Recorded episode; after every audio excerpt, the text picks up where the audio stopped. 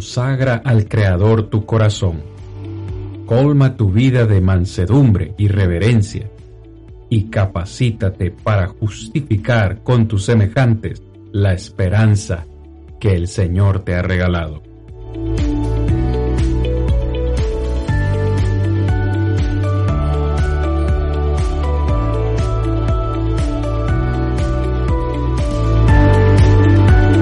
Yo soy Cristian Vargas, evangelista de Plainview Iglesia de Cristo, y este es su programa, Defendamos Juntos la Esperanza.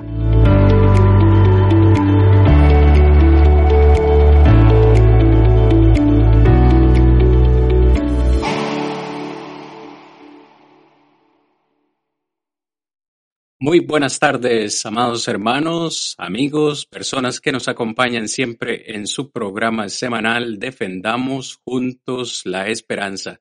Su hermano y amigo, su servidor Cristian Vargas les saluda, dándoles de nuevo, hermanos, amigos, la bienvenida a este segundo episodio de nuestra segunda temporada.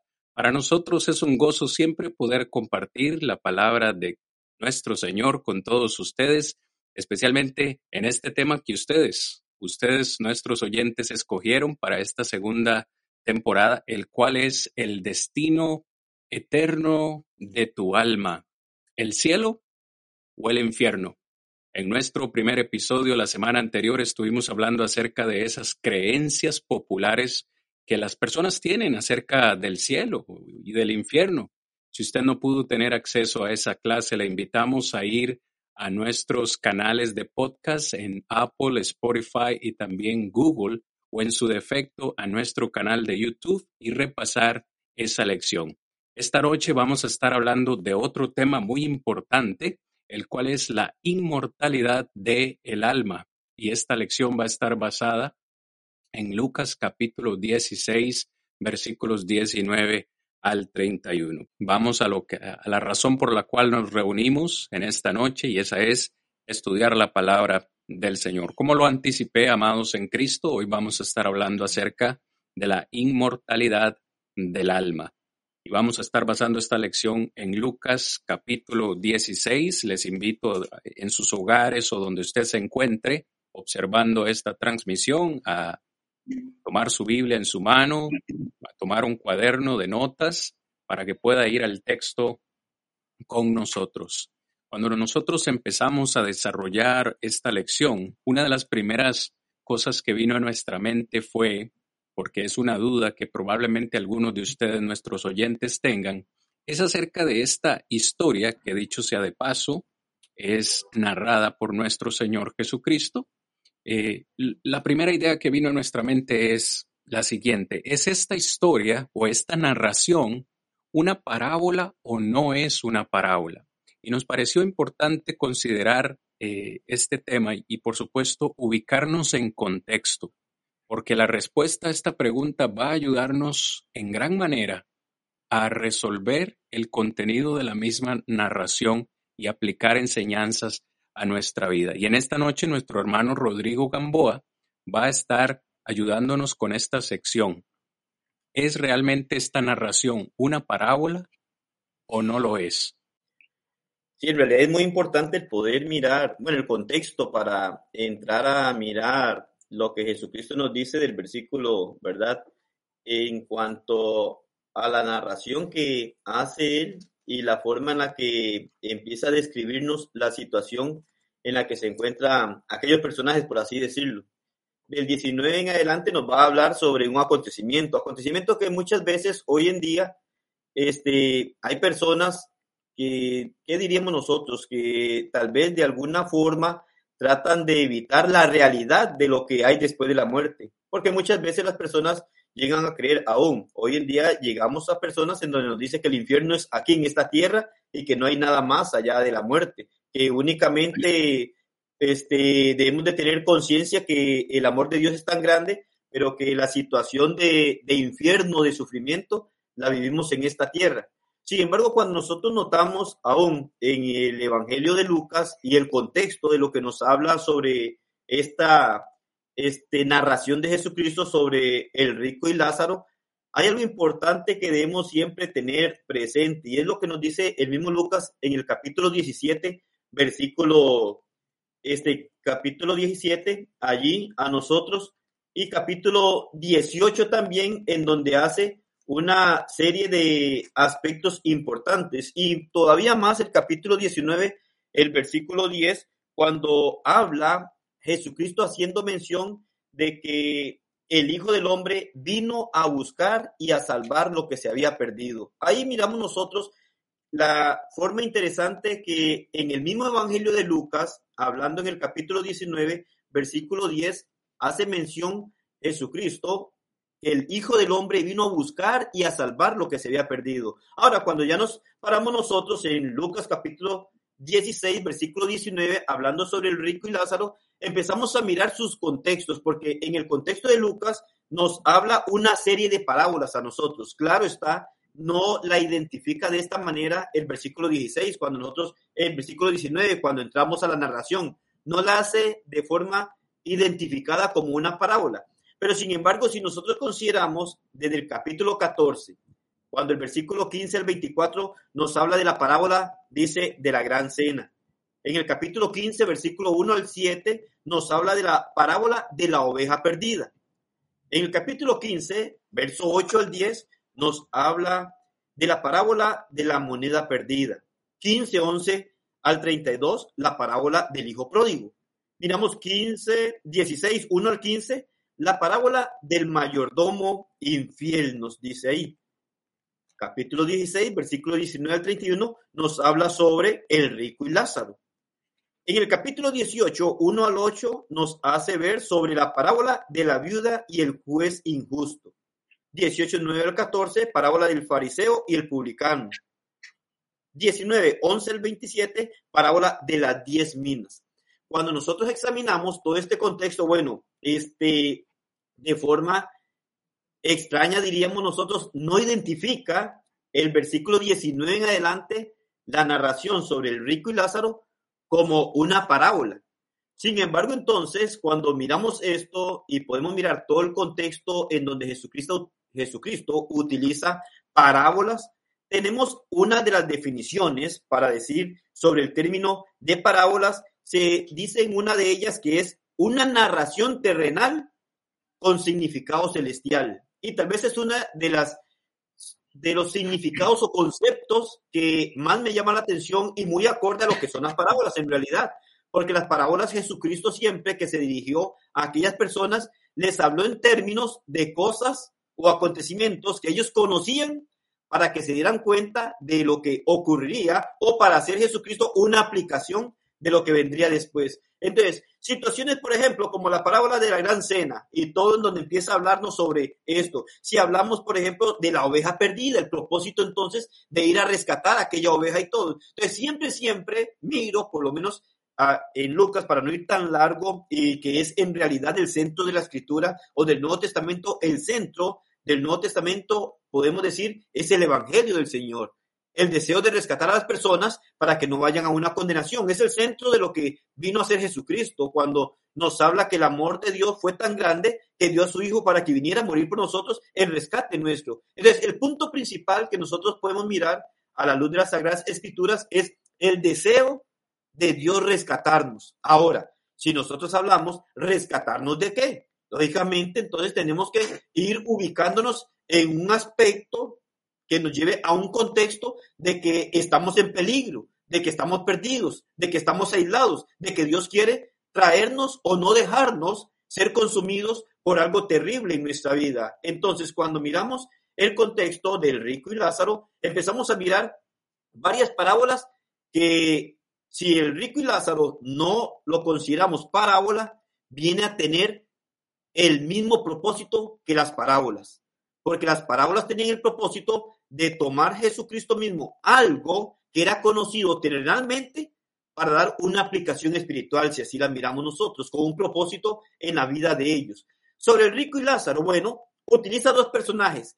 Tal vez lo único que podemos mirar nosotros, este, o algo que hace diferencia en la narración del rico y Lázaro, es que menciona el nombre de uno de ellos directamente. El rico, bueno, se utiliza alguna palabra allí para decir que puede ser un nombre, pero no vamos a enfocarlos ahí, pero sin Lázaro. Y Lázaro, cuando conocemos también el contexto no solo de Lucas, sino de el ministerio de Jesucristo, encontramos que era muy común el nombre de una persona llamada Lázaro. Era común conocer a un personaje con este nombre. Entonces, si miramos esto como una parábola o no como una parábola, no es lo que debe quitarnos el tiempo para debatir si lo es o no lo es. Sea una parábola o no sea una parábola, lo que nos interesa es el contenido de lo que existe en esta narración que Jesucristo va a darnos. El contenido que traía un propósito para aquellos que estaban escuchándolos inmediatamente como para nuestro tiempo hoy en día. Cuando miramos esto y a la hora que vamos a ir y cada uno de los hermanos también va a empezar a desarrollar parte de él, lo que vamos a mirar cuál es el propósito que trae Jesucristo con esta enseñanza. Esté seguro, muchos pueden decir, bueno, si es parábola o no. Bueno, si nosotros empezamos a perder tiempo como para decir, no es parábola o sí es parábola, entonces, ¿qué ganamos con eso? Lo que debemos de invertir el tiempo es poder ver cuál es la enseñanza que Jesucristo quiso dar con esta narración. ¿Qué es lo que le quiso dar a conocer al ser humano? ¿Qué es lo que Dios quiere que nosotros conozcamos acerca del acontecimiento, de lo que diría yo, de lo que nos dice Hebreos 9:27, cuando nos habla que de la manera que está establecido para los hombres, que mueran una sola vez y después de este el juicio. O como Pablo nos dice en la carta a los Corintios, bueno, es necesario que todos comparezcamos ante el tribunal de Cristo para que recibamos, dice, según lo que ya hemos hecho mientras estábamos en vida. Entonces, ¿qué es en realidad lo que Cristo ha querido dar a conocer con esta enseñanza? ¿Qué es lo que quiere que el hombre entienda? A pesar de eso, miramos que hoy muchos no lo entienden. Llegamos a muchas personas y dicen, no, no hay infierno. No, no hay un castigo después de la muerte. No, todo se acaba en esta vida. Entonces, hay muchas cosas que no entendemos a la luz de las Sagradas Escrituras. Y hay muchas cosas que usted y yo no entenderíamos si Jesucristo no hubiera utilizado palabras para describirlas de esta manera. Nuestra mente no es tan tan grande como la mente de Dios para comprender muchas cosas que Dios ha querido darnos. Muchas veces hablamos sobre, que es lo que vamos a estar viendo, pero por ejemplo, sobre una vida eterna con Dios, sobre que hay un lugar de castigo. Bueno, Jesucristo empieza a utilizar en sus enseñanzas, como los apóstoles posteriormente, siendo inspirados por el Espíritu Santo, darnos a conocer cosas después de la muerte pero con cosas terrenales que nosotros conocemos. Porque si las describiera de otra manera, no las comprenderíamos, no sabríamos de qué está hablando, no sabríamos qué es el mensaje que quiere dejarnos. Pero en esta narración de El rico y Lázaro, hay muchas cosas que el hombre hoy en día debe de conocer y comprender qué es lo que el Señor estaba dando a entender. Parábola o no, la realidad del ser humano se encuentra en esta parábola. La realidad de todo ser humano lo encontramos acá. Esta es la realidad que enfrenta toda persona en este mundo. Chicos, grandes, enfermos, no enfermos, ricos, pobres, toda, toda persona puede darse cuenta de la gran realidad en esto. Es claro, en todo el entorno del Nuevo Testamento hay mucho en donde podemos apoyar cada uno de los puntos que se van a describir aquí, porque no vamos a encerrarnos con un punto de decir, esto es lo que enseña, sino que hay muchos, muchos textos paralelos que nos ayudan a entender y comprender lo que Jesucristo está enseñando, pero independientemente que usted crea que sea una parábola o que usted no crea que sea una parábola, eso no es en realidad de mucha importancia. La gran importancia es que usted y yo comprendamos lo que está enseñado por Jesucristo aquí. ¿Qué es lo que Cristo quiso dar a entender? ¿Qué es lo que el Señor quiso enseñarnos a nosotros para que podamos prepararnos para encontrarnos con Él un día? Hacia ahí es en donde vamos. Hacia ahí es en donde vamos a tratar, cada uno de los hermanos también, ahora en sus puntos, a desarrollar para que quede una claridad en nosotros. Entonces, no le ponga tanta mente si es parábola o no, independientemente si lo es, sí le ponga mucha atención a lo que la narración dice, a lo que el contenido nos va a enseñar, a poder saber claramente de manera muy fácil, lo utilizó Jesucristo, que únicamente tenemos que apegarnos a lo que ahí dice para darnos cuenta sobre la realidad del ser humano. ¿Qué va a ocurrir con usted mientras estamos en esta vida? ¿Qué va a ocurrir con usted cuando partamos de esta tierra? Algunos entonces creen que en esta vida gozamos o no gozamos de algunas cosas, que llegamos a partir porque todo el mundo sí sabe y acepta que va a llegar a morir, pero algunos creen que en la muerte se terminó todo. Pero en esta narración nos presenta lo que usted y yo enfrentamos en este mundo lo que usted y yo tendremos que enfrentar en un momento dado mientras estamos vivos y también nos presenta una gran realidad de lo que va a ocurrir después de que partamos de este mundo. Eso es lo que en realidad va a interesarnos nosotros en cuanto al relato bíblico. Y como le digo, el contexto nos habla de una serie de parábolas que yo con el contexto podría tomarlo como una parábola, pero si alguien me dice que no lo toma como una parábola, eso no es problema para mí, pero sí que pueda entonces que pueda respetar la palabra de Dios, respetando el contenido que allí nos muestra, porque son palabras de Jesucristo directamente. Y esté seguro que si esto no tuviera significado, Jesucristo no hubiera gastado tiempo en decir un relato que no tenía ningún propósito en la vida de las personas. Jesucristo toma su tiempo, dedica tiempo para relatar este evento del rico y Lázaro, porque le estaba mostrando a aquellos seguidores inmediatos suyos, como hoy a nosotros, nos está mostrando la realidad que enfrenta el ser humano. Desde este mundo o desde esta tierra hasta el otro lado que lleguemos nosotros después de que partamos de esta tierra. Entonces, es una realidad que Jesucristo quiso dar a entender. Jesucristo amó mucho a la humanidad, lo demostró muriendo por cada uno de nosotros en la cruz, y yo estoy seguro y convencido que si esta porción de las escrituras, como alguna otra, no tuviera gran significado para que el hombre reflexione, recapacite, se prepare, se arrepienta y cambie para enfrentar la gran realidad en el gran día del juicio final, Jesucristo no hubiese gastado tiempo en esto porque Jesucristo venía con la mentalidad y el deseo de rescatar a todo aquel que nos habíamos perdido para que pudiéramos entonces encontrar la satisfacción espiritual y tener una esperanza de ir a morar eternamente con nuestro Dios. Amén, hermano Rodrigo. Qué, qué excelente eh, intervención. Y yo creo que todos los hermanos eh, hoy estamos de acuerdo en que es cierto, en realidad hemos quizá eh, en, en, un tiempo atrás tomado mucho tiempo en, en definir o debatir o discutir que si es o si no es una parábola. Y realmente, como dice usted, el que sea o no sea parábola no le resta para nada a la importancia del mensaje. El mensaje está ahí y habla de muchas realidades que, por cierto, nuestro hermano Héctor va a desarrollar en esta noche cuáles son las realidades que nosotros encontramos en este texto. Pero yo sí quisiera nada más señalar un par de cositas que me parecen muy importantes. Como usted bien decía, el capítulo 15 encierra probablemente tres de las parábolas más conocidas eh, por nosotros contadas por Jesús, que son la parábola de la oveja perdida, la parábola de la moneda perdida y la parábola del hijo pródigo. En el capítulo 15, versículo 1, nosotros encontramos que hay cuatro grupos de oyentes eh, en ese entonces a mencionar los publicanos, los pecadores, los fariseos y los escribas. Ahora en el capítulo 16, lo tengo acá en la presentación para ustedes, mis hermanos, en el capítulo 16, versículo 13 y 14, note qué importante lo que dice Jesús. Ningún siervo puede servir a dos señores, porque aborrecerá al uno y amará al otro, o estimará al uno y menospreciará al otro. No podéis servir a Dios y a las riquezas.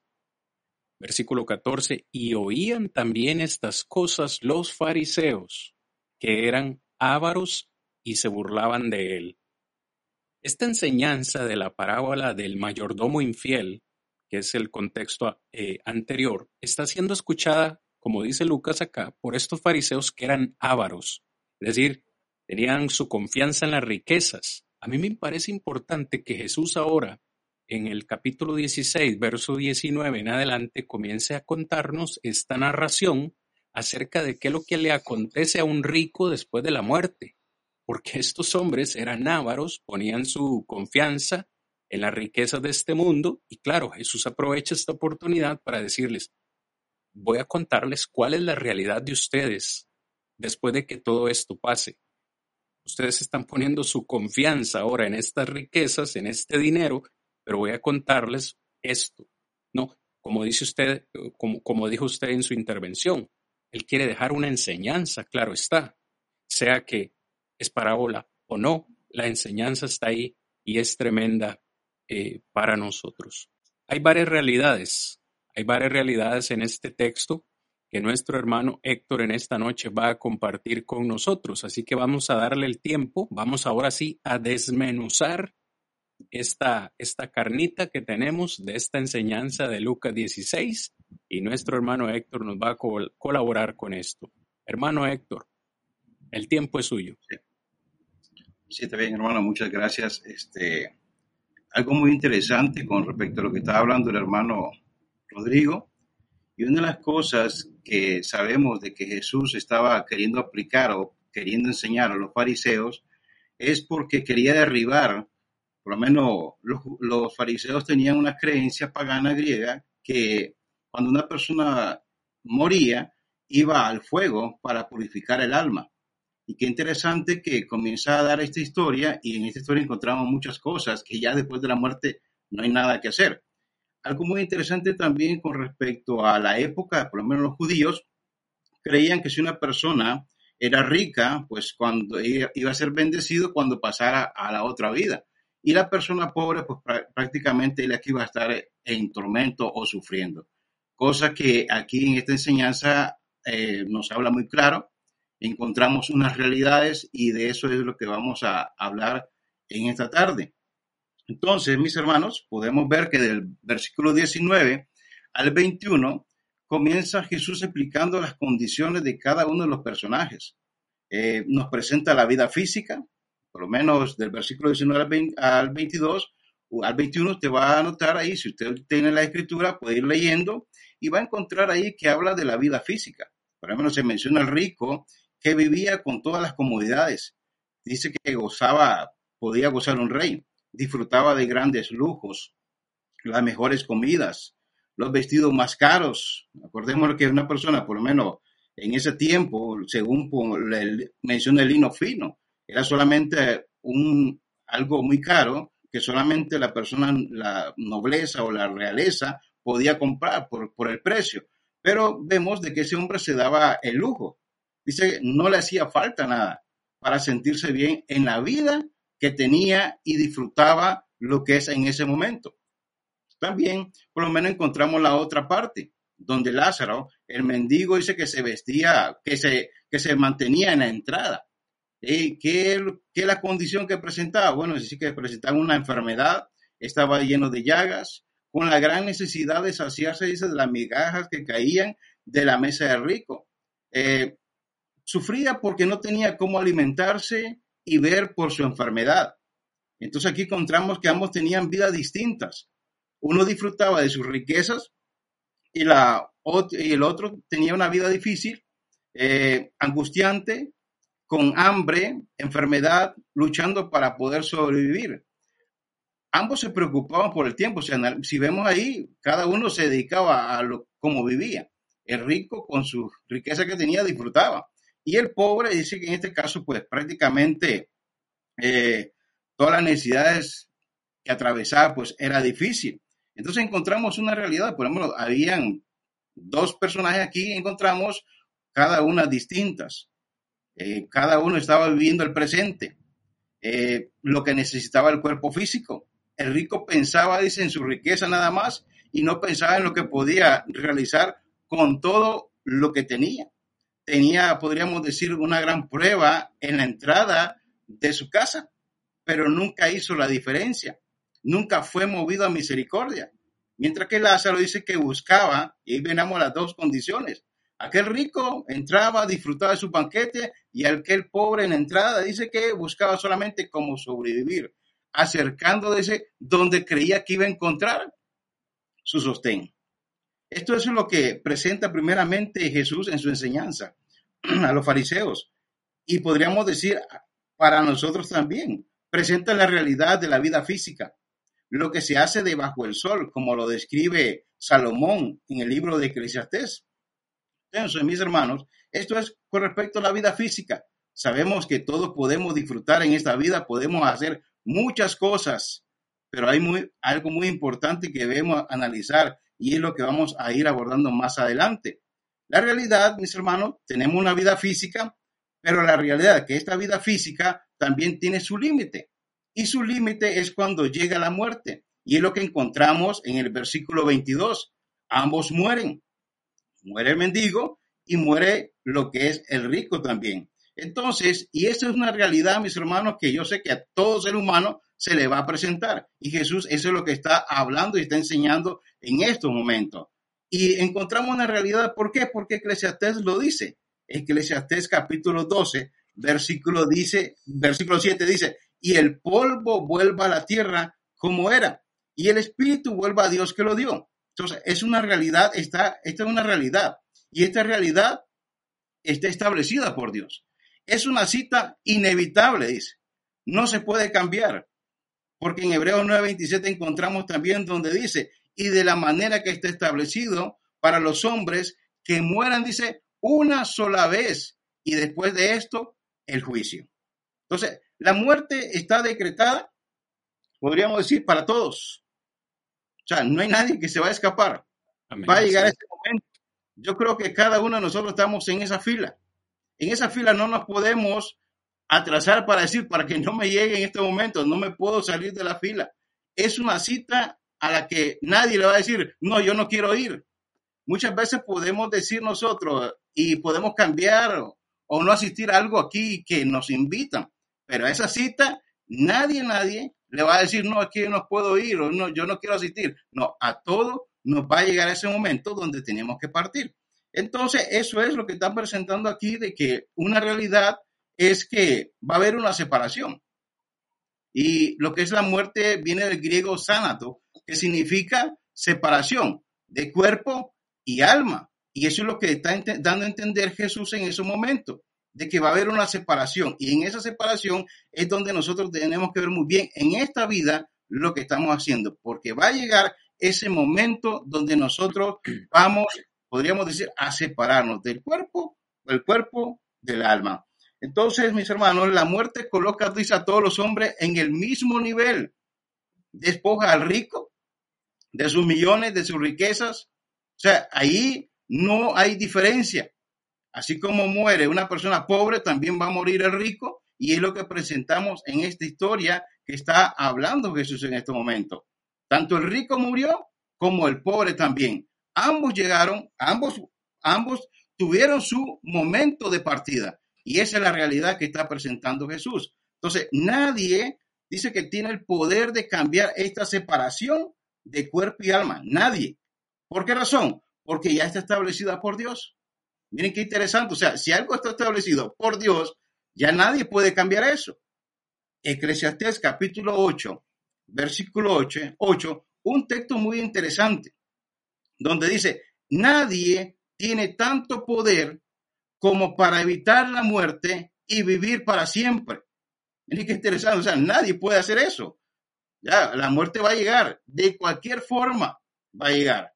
Muchas personas hoy en día se ponen vitaminas, podríamos decir, se llegan a hacer hasta cirugías porque no, que, no quieren llegar a acercarse a ese momento donde dice ya va a haber una separación, se nos va a llegar a ese momento. Nadie quiere llegar a eso, pero la realidad es que ni los médicos pueden detener ese momento de nuestra partida. Cuando Dios nos llama, ese es el momento donde nosotros vamos a partir de este mundo. ¿Por qué razón? Porque dice el, el Eclesiastés capítulo 8, versículo 8, Nadie, dice, tiene tanto poder como para evitar, dice, para evitar la muerte y vivir para siempre. En la, la Biblia, Reina Valera dice, no hay hombre que tenga potestad sobre el espíritu para retener el espíritu. Si hablamos que la muerte es una separación, nadie El hombre no tiene poder para decir, no, no te salgas, alma. No, porque cuando ya ese momento ya nadie va a poder hacer nada. Entonces, mis hermanos, qué interesante es lo que Jesús está enseñando aquí.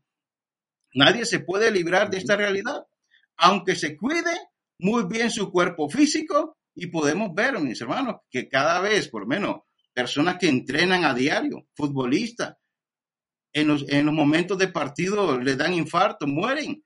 Entonces, a una persona que pueda cuidar su cuerpo físico, aún cuando llega el momento de su partida, nadie puede detener eso. Entonces llegará el momento, dice, pero no sabemos cuándo. ¿Ya? Eso es, no sabemos cuándo nos va a llegar, ni cómo, ni hay tampoco nadie que nos, lo pueda decir. Entonces, si es una realidad que no se puede cambiar, nadie tiene el poder de cambiar y vivir eternamente, no sabemos cuándo vamos a partir de este lugar, ¿verdad? Entonces, lo importante es prepararnos antes de partir de este mundo. Y eso es lo que encontramos aquí, por lo menos. Vemos dos realidades, una vida física del rico, el pobre, pero ambos murieron, ¿ya? Entonces, si es una realidad que no se puede cambiar, nadie tiene el poder de cambiar y vivir eternamente. Si no sabemos cuándo ni cómo y no hay nadie que nos diga cuándo vamos a partir de este mundo, yo creo que lo importante es que ya nos estemos preparando para este viaje porque lo dice en el versículo 24 al versículo 31, ahí encontramos la otra realidad.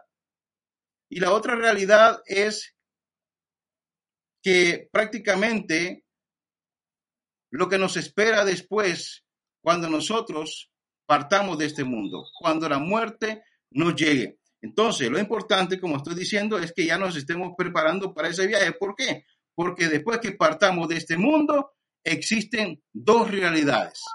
Hemos visto, obviamente, la realidad de la vida física. La vida física tiene su límite cuando nos llega la muerte y la otra es que hay realidades y son dos destinos eternos, lugar de tormento y el paraíso. Y esto es conocido, el lugar donde van todas las almas, que es el Hades, el lugar invisible donde van, dice, todas las almas y lo que lo divide, dice, es una gran cima. La pregunta es, ¿en dónde abrió los ojos el rico? Dice que abrió sus ojos en el lugar de tormento. Que podía ver, podía recordar, podía hablar, sentía dolor, recordaba, o sea, tenía memoria, suplicó por su familia. Y la otra parte es de Lázaro. Dice que Lázaro, ¿dónde abrió sus ojos? Dice que en el paraíso. Dice que fue llevado por los ángeles al seno de Abraham y ahora dice que era consolado. La pregunta es, ¿en dónde queremos despertar el día de nuestra muerte? Cuando partamos de este lugar, ¿en dónde queremos abrir nuestros ojos? Yo sé que si yo les digo en el paraíso, en lugar de tormento, yo sé que todos decimos en el paraíso. ¿ya? Eso es lo que nosotros deseamos en ese momento. Pero la pregunta ahora es, ¿qué lo llevó al rico al lugar de tormento, mi hermano Cristian? Y yo le dejo ahora para que usted nos responda con respecto a esto. Hemos hablado de la realidad de la vida física, la realidad es que va a haber un momento de muerte, de partida y los dos, destinos, dos destinos que nos esperarán allá. Entonces, es muy importante, mi hermano, ahora que usted nos hable no quiero profundizarme más con respecto a este tema, porque esto ahora a usted le corresponde para que nos hable un poco más con respecto a este estudio. Amén, hermano Héctor. Muchísimas gracias por su intervención y por tan importante aporte a la lección que estamos teniendo en esta noche. Hoy estamos hablando acerca de la inmortalidad del alma. Yo creo que en términos generales, eh, hermano Rodrigo, hermano Héctor, en términos generales es importante que nosotros podamos ver esta realidad. Como bien usted decía, hermano Héctor, una realidad es que todos vamos a morir, pero es una muerte física, una separación, como decía usted, de este cuerpo, de nuestra alma.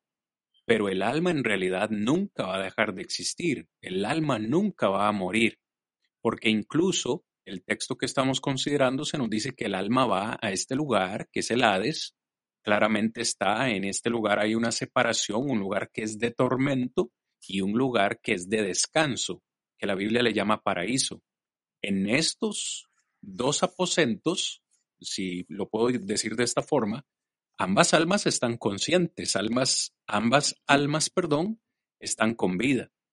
Así que eso es algo que, que necesitamos ir poniendo en nuestra mente. La semana anterior yo consideraba con el hermano Ben esta creencia popular de que eh, algunos llaman la aniquilación, y es que no hay nada después de esta tierra. Una vez que morimos, todo, todo desaparece, pero este concepto no puede estar más alejado de la realidad. Qué importante entonces es ver eh, la palabra del Señor con detenimiento, palabra con palabra, eh, coma con coma, hasta una coma es importante. Yo quería eh, en esta noche compartir con todos quienes nos escuchan esta pregunta, porque eh, de nuevo, hay tantas creencias populares eh, cuando las personas se acercan a estudiar la palabra del Señor. Una de ellas es que Dios, pues al parecer, dicen algunos, va a castigar a los ricos y que todos los ricos están destinados entonces a ir al infierno o a ir a este lugar de tormento. Y por tanto, todos los que son pobres van a tener el favor de Dios y van a ir a este lugar de descanso. Una vez más, no puede estar esta creencia más alejada de la realidad. Hace un momento yo hacía una intervención eh, después de que nuestro hermano Rodrigo conversaba con nosotros y es de que no podemos perder de vista la audiencia principal a la cual Jesús le está hablando. Son unos fariseos que Lucas nos describe, ah, nos, los describe como ávaros, es decir, ellos amaban el dinero, ponían su confianza en el dinero. Así que esta creencia es errónea, pero también hay otra creencia que dice que Dios bendice a sus hijos con riquezas. Esto también es, está alejado de la verdad. En una ocasión escuchaba a una hermana decir, los hijos de Dios, los hijos de Dios deben tener lo mejor. Los hijos de Dios tienen que tener las mejores casas. Los hijos de Dios tienen que tener los mejores carros, porque somos los hijos del gran rey, el dueño de este universo. Una vez más, nada más alejado de la realidad. Es cierto que Dios ha bendecido a muchos de sus hijos en el pasado, pero recordemos que su unigénito hijo no tenía ni dónde, ni dónde recostar su cabeza. Así que vayamos eliminando esos conceptos. Ni Dios va a salvar solo a los pobres, ni va a condenar solo a los ricos. La parte que me corresponde a mí considerar con ustedes en esta noche, hermanos, es ¿qué llevó a este rico a ese lugar? ¿Qué lo llevó a ese lugar? ¿Por qué el rico está en esta condición de tormento. ¿Qué llevó a Lázaro a ese lugar de descanso? Ciertamente no fue su condición eh, monetaria, su estatus social, pero es muy importante para mí.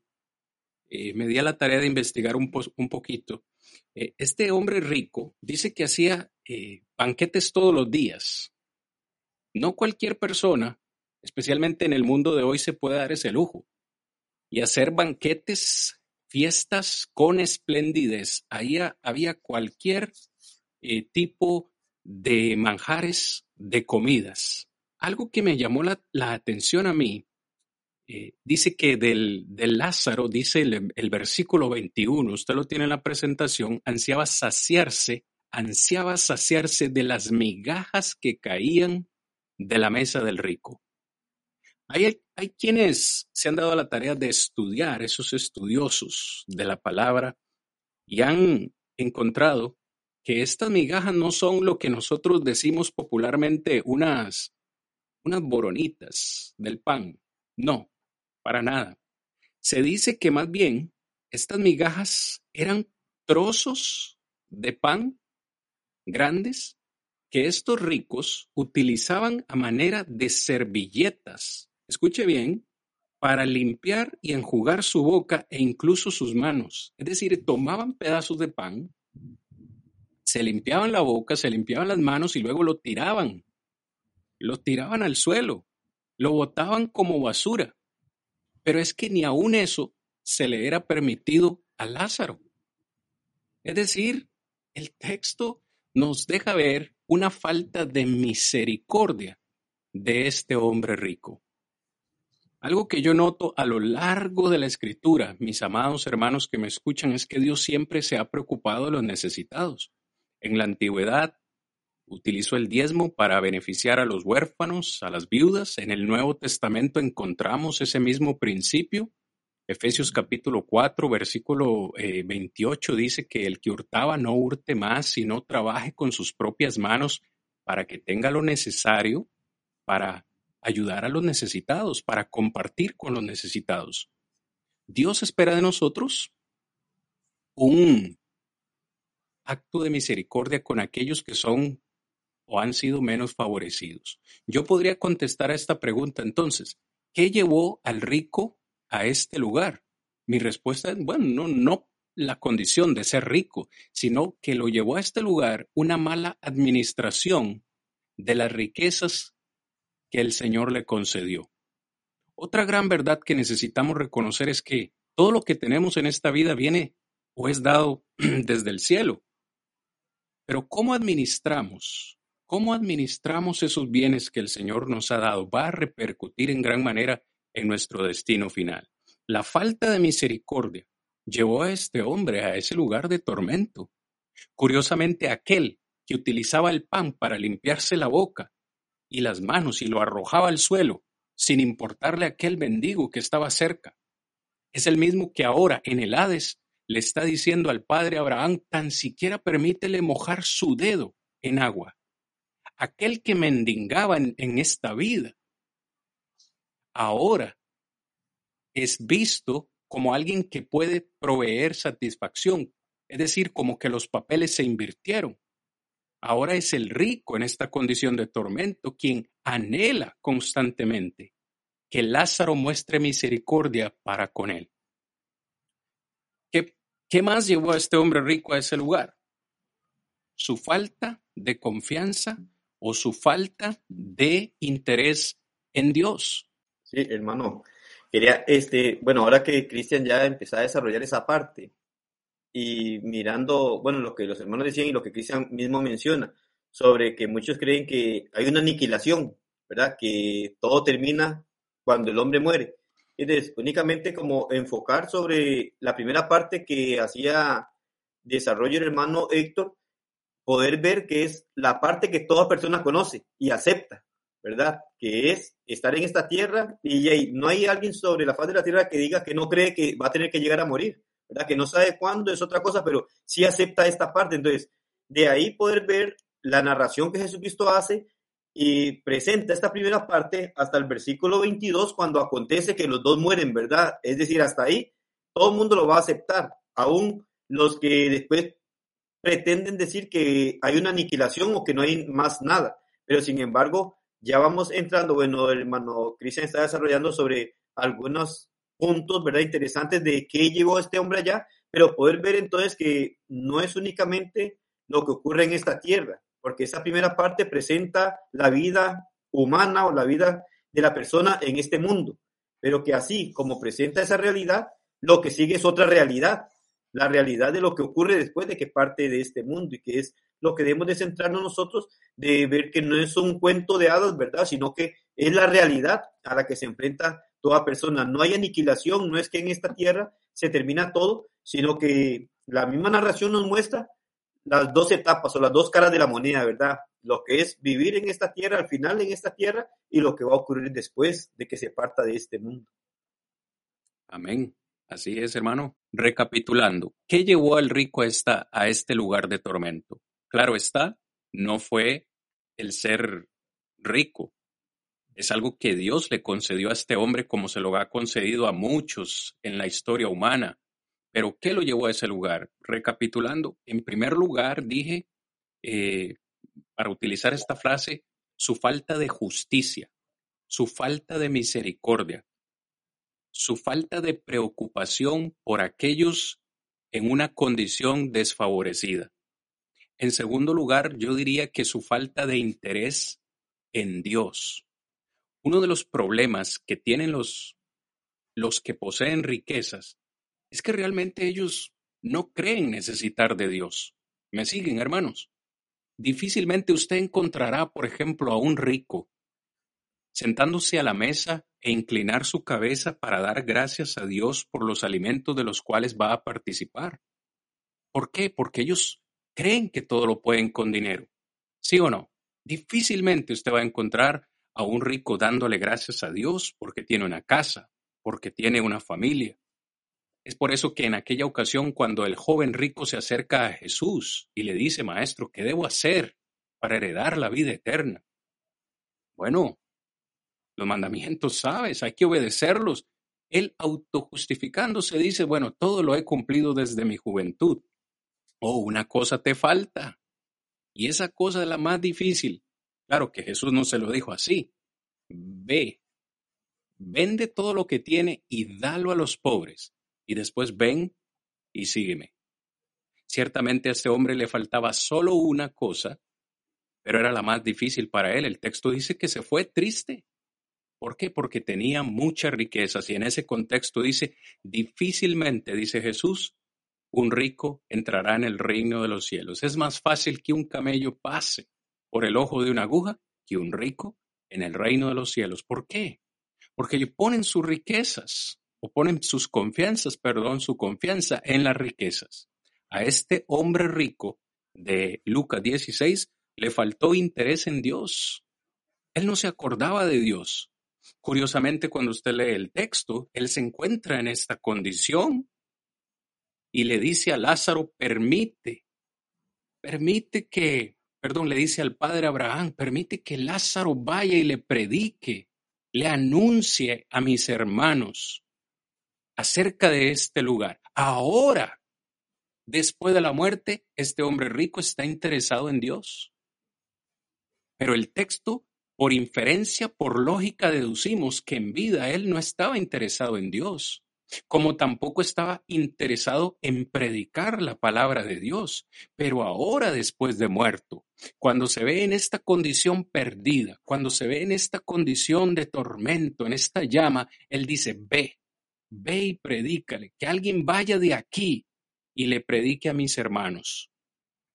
La urgencia o la desesperación de este hombre rico porque alguien vaya de entre los muertos a predicarle a sus hermanos, nos deja ver que muy probablemente sus cinco hermanos o su familia estaba viviendo en la misma condición en la que él vivió mientras estaba en vida. ¿No es cierto, hermanos? ¿Me siguen? ¿Por qué este hombre ahora está tan preocupado de que alguien vaya y le predique a su familia? Porque él recuerda, tiene conciencia de que su familia está viviendo en la misma condición en la que él vivió y no quieren que vayan a ese lugar. Pero ahora, ahora que está muerto, él está interesado por la predicación de la palabra, está preocupado por la predicación del Evangelio, cuando ya no hay tiempo. No sé si me voy dando a entender. Falta de interés en Dios, falta de interés en predicar la palabra de Dios, falta de misericordia, de justicia para con los necesitados. En términos generales, es lo que creo que llevó a este hombre a esa condición de tormento. No el ser rico. Usted puede ser rico o alguien puede ser rico y administrar bien esas riquezas para beneficiar a aquellos que son eh, mayormente necesitados. Pero claramente este hombre no lo hizo. Yo creo que humanamente hablando, quizás es difícil poner en palabras o poder describir en palabras la condición en vida que este hombre Lázaro tuvo. Se nos dice que fue un mendigo, un mendigo que literalmente no tenía ni siquiera nada eh, para comer, no tenía absolutamente nada para satisfacer eh, su estómago. Una de las cosas más difíciles que digo cualquier ser humano pueda experimentar es el no tener eh, con qué satisfacer su hambre. Aquellos que en alguna medida han tenido que soportar unas horas de hambre saben que es difícil. Pues, ¿qué llevó a Lázaro a este lugar? ¿Fue realmente su condición de mendigo? su condición de pobre, ¿qué creen ustedes que llevó a este hombre a este lugar de descanso? Para resumir, hermanos, yo creo que es fácil, digamos, concluirlo. El versículo 21 que usted tiene en la pantalla dice que ansiaba saciarse, como ya mencioné, de las migajas que caían de la mesa del rico, y aún los perros venían y, le lamían las llagas. Es decir, este hombre no solamente padecía hambre, tenía alguna enfermedad. Usted podría deducir que esa enfermedad era lepra, porque encontramos esas llagas. Y este hombre pudo haber experimentado un fuerte dolor físico a causa de esas llagas. Imagínese cuántas infecciones en su piel, en su cuerpo, pudo haber experimentado de que un perro viniese y le lamiese las llagas. O sea, usted, una vez más, hermanos, es difícil poner en palabras humanas o tratar de poner en nuestra mente una imagen de la condición de este hombre, totalmente desfavorecido humanamente hablando. Y mucha gente podría decir, bueno, ¿dónde está Dios? ¿Dónde está Dios en esta escena? ¿Por qué Dios permite que las cosas buenas le pasen a los malos y por qué las cosas malas le pasan a los buenos? Si existe Dios, ¿por qué este hombre Lázaro sufría?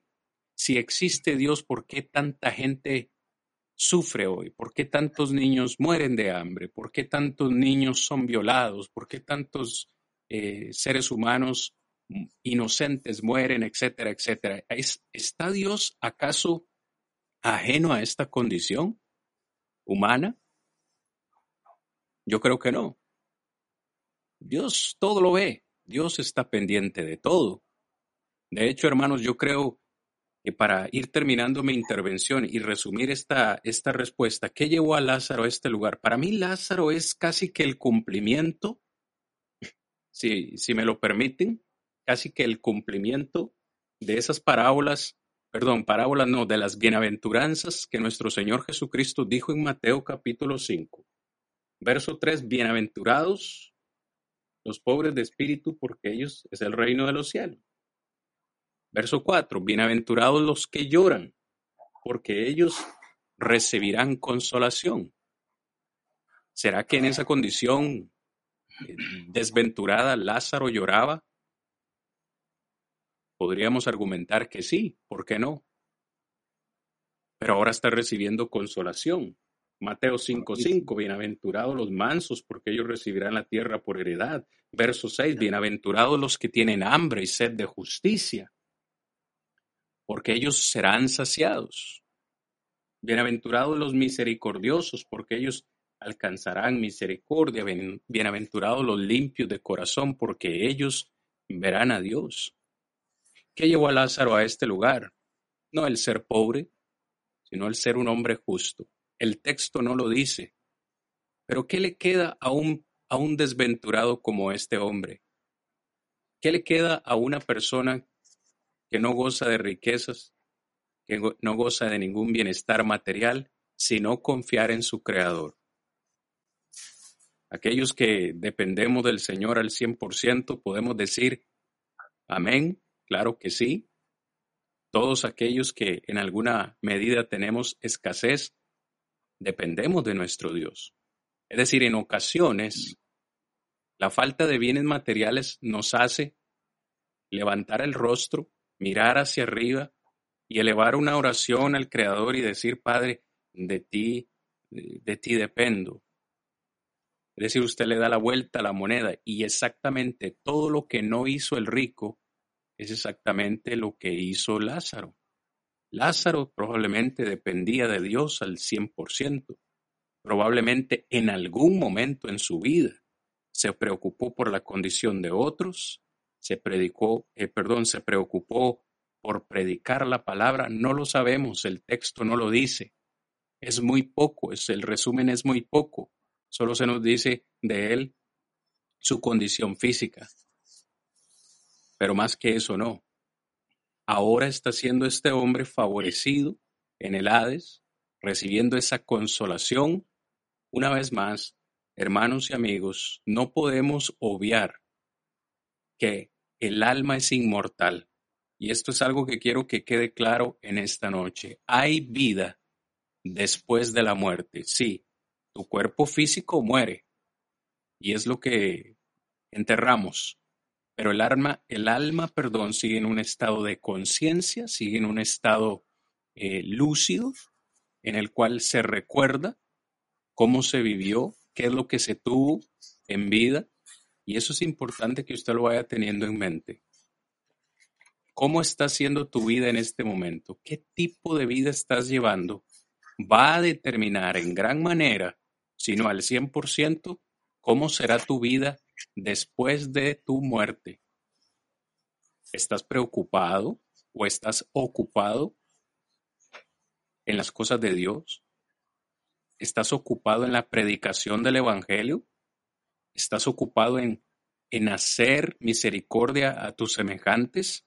Si así lo estás haciendo, puedes tener plena seguridad que tu destino eterno está garantizado en este lugar de descanso.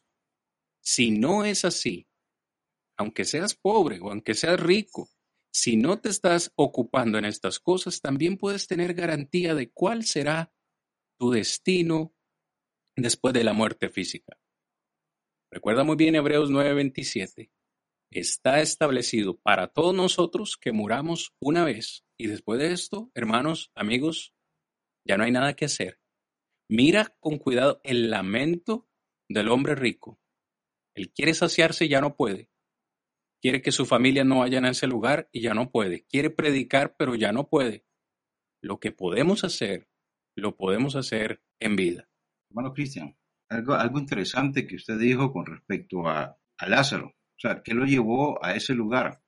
Una de las cosas que debemos tomar en cuenta es que Dios ve el corazón. Y me imagino que Dios vio el corazón de Lázaro aún en su enfermedad, aún en sus lágrimas que tal vez, como es usted, derramaba, aún en su momento de angustia, él nunca dijo o nunca dio la espalda a Dios, sino que a pesar de la condición que tenía, si Dios lo llevó a ese lugar, es porque Dios ve el corazón que aún así en medio de su, de su debilidad en su cuerpo físico, Él nunca, nunca le dio la espalda a Dios. Y eso es, lo práctica, eso es prácticamente lo que nosotros como cristianos debemos mantenernos. Momentos de enfermedades nos van a llegar. Momentos de tristezas, malas noticias, cosas que tal vez van a mover, como dicen, nuestra condición espiritual. Pero lo importante es que depositemos toda esa confianza en Dios a pesar de todas las cosas que podamos atravesar. Tenemos el ejemplo de, Lázaro. O sea, no fue nada fácil ser humillado, estar en un lugar donde nadie le daba que comer, podríamos decir. Y, aquel hombre con, la necesidad de, que alguien le llegara, le consolara un, un momentito a él. Él solamente sabía de que, aunque el hombre no lo consolara, pero que, de quien recibía el consuelo era de Dios. Y eso es lo importante que nosotros debemos eh, aplicar en nuestra vida cristiana. Si nosotros queremos llegar a este lugar, ¿qué es lo que nos dice el Señor? Vamos a, eh, la Biblia, vamos a pasar por momentos difíciles. Dice, por lo menos Apocalipsis capítulo 2, versículo 10, dice, no temas en nada lo que vas a padecer. He aquí el diablo se echará a algunos de vosotros en la cárcel para que seáis probados y tendréis tribulación por diez días sé fiel hasta la muerte, dice, y yo te daré la corona de vida. O sea, como le digo, van a haber momentos muy difíciles en nuestra vida cristiana, pero lo importante es que no descuidemos porque Dios ve el corazón de cada uno de nosotros. Un comentario final, gracias hermano. A mí me, me ha resultado siempre interesante que en toda esta narración Lázaro no dice ni una sola palabra, ni en vida aquí en la tierra ni en el Hades. Él no pronuncia ni una sola palabra. El rico entabla esta conversación con el padre Abraham y el padre Abraham habla por él. Como decía usted, hermano Héctor, en vida Lázaro nunca abandonó a Dios y cuando hacemos eso, Dios nunca nos abandona a nosotros, ni en esta ni en la vida que sigue. Hermano Ernesto. En mi caso, mis hermanos, me toca concluir concluir con todo lo que hemos analizado, tanto como eh, que esto es una realidad, va a suceder, vamos a morir, vamos a llegar a algún momento en el que ya nuestra alma va a, salir de nuestro cuerpo y es ahí donde nosotros debemos de preocupar, porque claramente nosotros acá vemos que el tema central, tema central acá es una advertencia, una advertencia para toda persona, tanto cristianos como no cristianos. ¿Por qué? Porque la advertencia de acá es qué estás haciendo por tu vida, ¿ya? ¿En qué estás poniendo tu confianza? ¿Qué haces? O, o, podríamos decir, eh, ¿en quién estás confiando? Y me resulta muy, muy curioso acá, y es por eso que lo digo de esta forma, que el tema central es una advertencia. Jesús, a pesar de que quería eh, enseñarnos sobre esta historia, sobre esta realidad, también quería dar una advertencia de la necesidad de no poner la confianza en todas las riquezas, porque, porque bien decía nuestro hermano Cristian que claramente a veces las riquezas te hacen perder esa confianza en Dios, si ni siquiera se acuerdan de Dios, si incluso dudan de la existencia de un Dios, para qué un Dios, si lo tengo todo, no necesito de un Dios. Son cosas, mis hermanos, que lamentablemente la riqueza conduce a las personas para poder obtener estos pensamientos. Ahora, vamos a analizar también acá la pregunta y es que, ¿será, será que todos los pobres y, todos los pobres van al cielo y todos los ricos van al infierno. ¿Será posible esto? Y esto mi, hermano Cristian estuvo hablando y yo sé que cada uno de ustedes, mis hermanos, también eh, pusieron sus comentarios. Y eso es algo muy curioso y lo vamos a responder de la siguiente manera. ¿Será que todos los pobres van a, van a descansar y todos los ricos van al infierno, van a ser atormentados? Bueno, pues déjenme decirle, mis amados hermanos, a todos acá, pues eso depende de todos, eso depende de ti, eso depende de cada uno de nosotros. Porque si nosotros nos hacemos la misma pregunta que nuestro hermano Cristian hizo de que por qué el rico eh, fue condenado, ¿qué le llevó ahí? Bueno, nosotros podríamos decir, ¿será que fue que utilizó o, o será que no administró bien su, su, sus posesiones o será que porque no tenía mucho? ¿Será que no tenía mucho? Y Dios dijo, no, por no tener mucho, lo siento.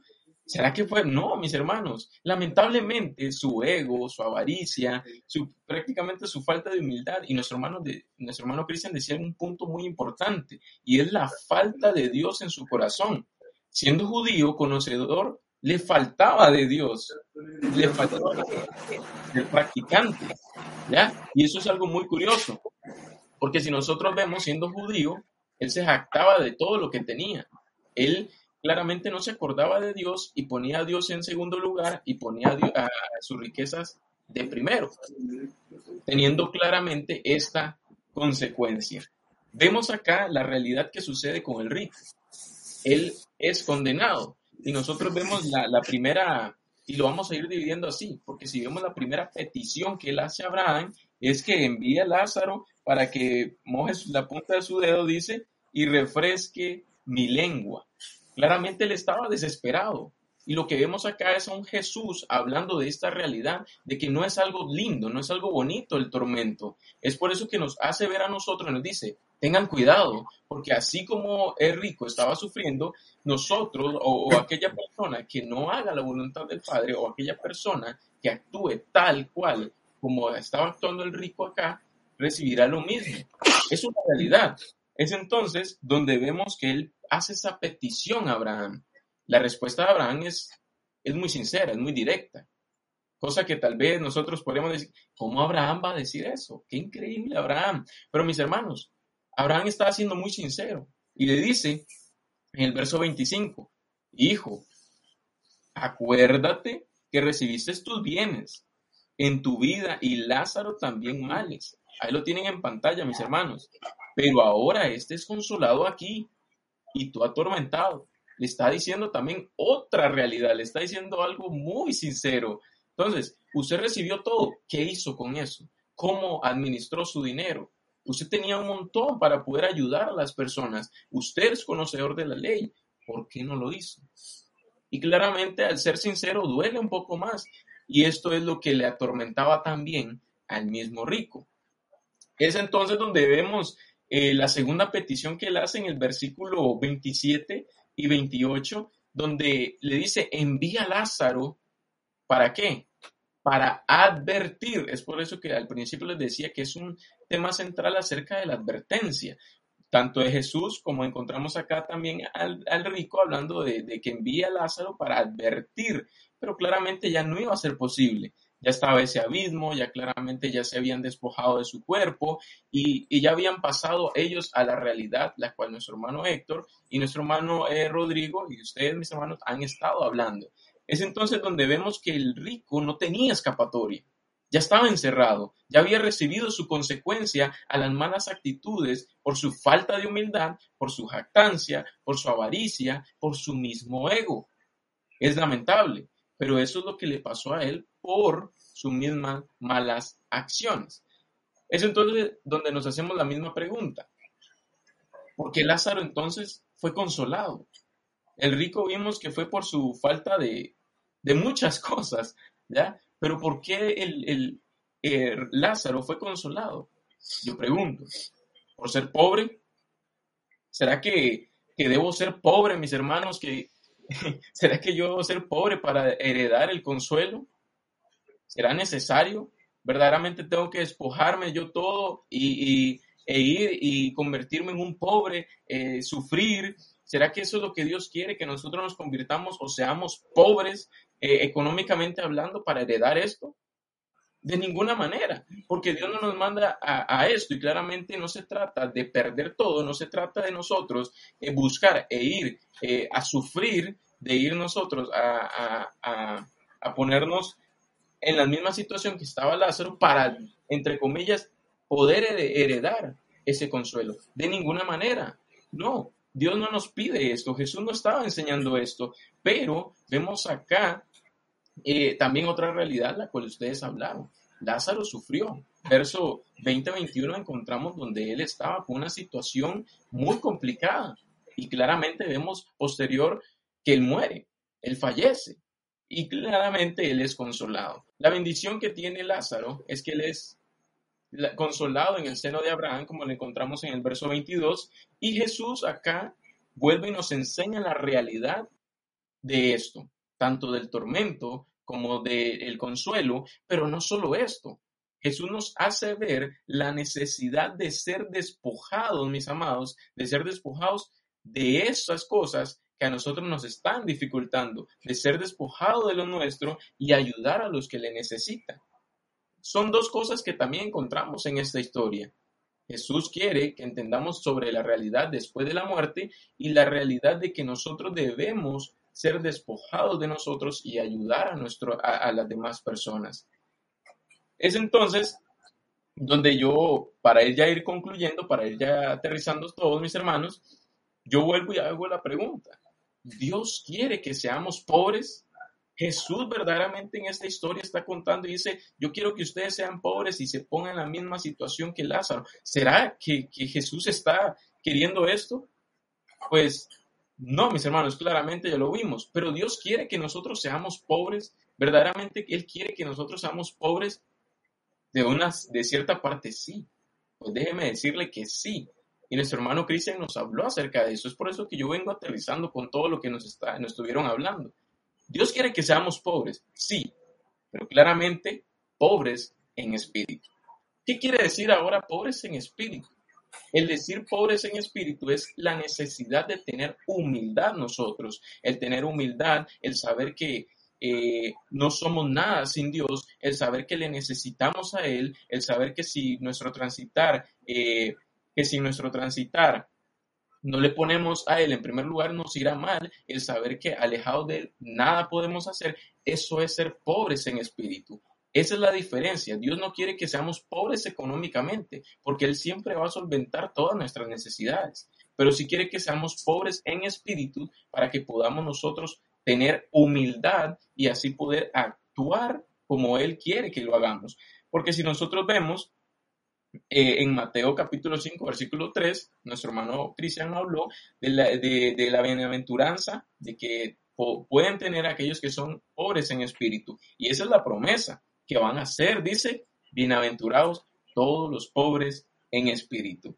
Entonces, si nosotros vemos el ser pobres en espíritu es saber que sin Dios no somos nada. Vemos el ejemplo de, de Moisés en Éxodo capítulo 33, versículo 15, donde él dice, si usted no va conmigo, no nos saque de aquí. Ya, él, él, está demostrando la humildad de la necesidad de Dios en su vida.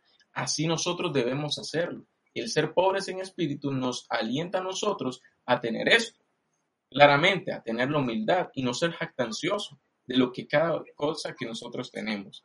Es entonces donde vemos que la bienaventuranza no viene vacía porque nos da la promesa. ¿Y cuál es? Dice, heredarán el reino de los cielos.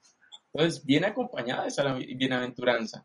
Es bueno nosotros ser pobres en espíritu. Eso es lo que Dios quiere con cada uno de nosotros. Para concluir, mis hermanos, esta intervención en mi caso, todos los ricos van al infierno, todos los pobres van al descanso, pues claramente eso depende de cómo estás conduciéndote, eso depende de cómo estás eh, poniendo a Dios, eso depende de cómo estás actuando. No quiere decir que ah, por ser rico va a ir, no, claramente no. Esto no quiere decir que ah, voy a ser pobre, no, tampoco. No, mis hermanos, claramente Dios quiere que hagamos su voluntad, quiere que seamos pobres en espíritu. Es la enseñanza que nos da, es la enseñanza que nos da de sobre también advertirnos de una realidad advertirnos de ayudar a las demás personas, advertirnos de que sin Él nada podemos hacer. Es entonces donde yo digo también, no con eso estamos diciendo los cuatro que ser rico es pecado, de ninguna manera, porque no lo es. Ser rico no es pecado, tener dinero no es, pecado, vivir bien económicamente no es pecado, ¿ya? Pero la altivez, el ego, la falta de humildad, eso sí es pecado y eso conduce a las personas a un destino en el cual nadie quiere llegar. Es entonces, mis hermanos, donde ese egoísmo y altivez, dice, es conducido directamente por el estado latente de un corazón endurecido. Es ahí donde depende de nosotros cómo estamos actuando. Amén, hermano Ernesto, muchas gracias. Hermanos, qué gran tema, qué gran, qué gran estudio, qué gran mensaje el de la palabra del Señor esta noche. Yo no podría concluir este tema sin hacer este, este comentario. Y si alguno de ustedes, hermanos, eh, brevemente después quiere comentar, eh, siéntanse eh, con confianza. Uno analiza la conversación de este hombre rico con el padre Abraham y aún en su condición, este hombre rico reconoce, escuche bien lo que voy a decir, aún en su condición reconoce que para no ir a ese lugar de tormento, hay que escuchar un mensaje. Él le dice a Abraham, envía a alguien de aquí para que vaya y le testifique a mis hermanos, para que ellos no tengan que venir aquí. Yo escucho o leo estas palabras y me doy cuenta de que ese hombre rico, en vida, sabía que tenía que escuchar un mensaje, pero no lo escuchó. El padre Abraham le dice, oh no, no, no, no, a Moisés y a los profetas tienen, a ellos deben escuchar. Obviamente esta expresión a Moisés y a los profetas se refiere a la palabra escrita de Dios que ellos tenían a disposición. Hoy en día, hermanos, amigos, es lo mismo. Hoy necesitas escuchar un mensaje de salvación. Y escucharlo significa obedecerlo porque el mismo texto dice en el versículo 30, entonces dijo, no, padre Abraham, pero si alguno fuere a ellos de entre los muertos, se arrepentirán. Estas palabras las está diciendo el rico. Él sabía que en vida se tenía que arrepentir, pero no lo hizo. Ahora quiere que su familia se arrepienta. Para no ir a este lugar hay que escuchar un mensaje, hay que arrepentirse de la condición pecaminosa en la que vivimos y finalmente yo quiero señalar esto. En este lugar de tormento, el rico ahora está preocupado por un poco de agua. Curiosamente, para no ir a este lugar, el ser humano necesita agua, agua de bautismo, vital para la salvación.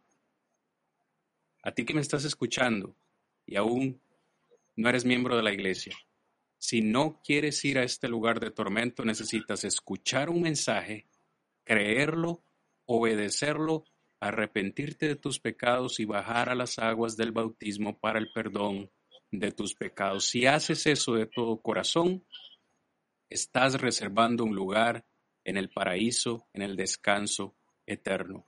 Si usted me está escuchando y usted es hermano en la fe, pero por alguna razón se ha retirado de la iglesia, aún es tiempo, si estás en vida, aún es tiempo de regresar a casa y reservar tu lugar en el seno de Abraham. Esta es mi última intervención, hermanos que me han acompañado esta noche. Si tienen algún comentario final, adelante. Inicio con mi hermano Héctor. Palabras finales, luego nuestro hermano Rodrigo y cierra nuestro hermano eh, eh, Ernesto y quedamos despedidos en esta noche. Gracias. Sí, con respecto al tema que corresponde, que puse el día de hoy, yo creo que lo que encierra todo esto es lo que encontramos en 2 de Corintios, capítulo 5, versículo 10. Dice, porque es necesario que todos nosotros comparezcamos ante el tribunal de Cristo, para que cada uno reciba lo que haya hecho, dice, mientras estaba en el cuerpo, sea bueno o sea malo. ¿Por qué razón? Porque después de nuestra partida ya no hay nada que hacer.